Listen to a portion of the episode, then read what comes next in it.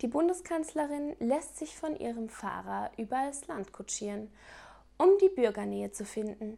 In einem unachtsamen Moment überfährt der Fahrer am Dorfrand eine über die Straße laufende Sau. Die Bundeskanzlerin lässt sofort den Fahrer den Besitzer der Sau suchen, um den Schaden zu ersetzen. Nach einiger Zeit hat der Fahrer auch den Bauern gefunden. Hallo, guter Mann, ich bin der Fahrer der Bundeskanzlerin stellt sich der Fahrer vor. Ich habe soeben die Sau totgefahren. Nicht schlimm. Hier haben Sie hunderte Euro.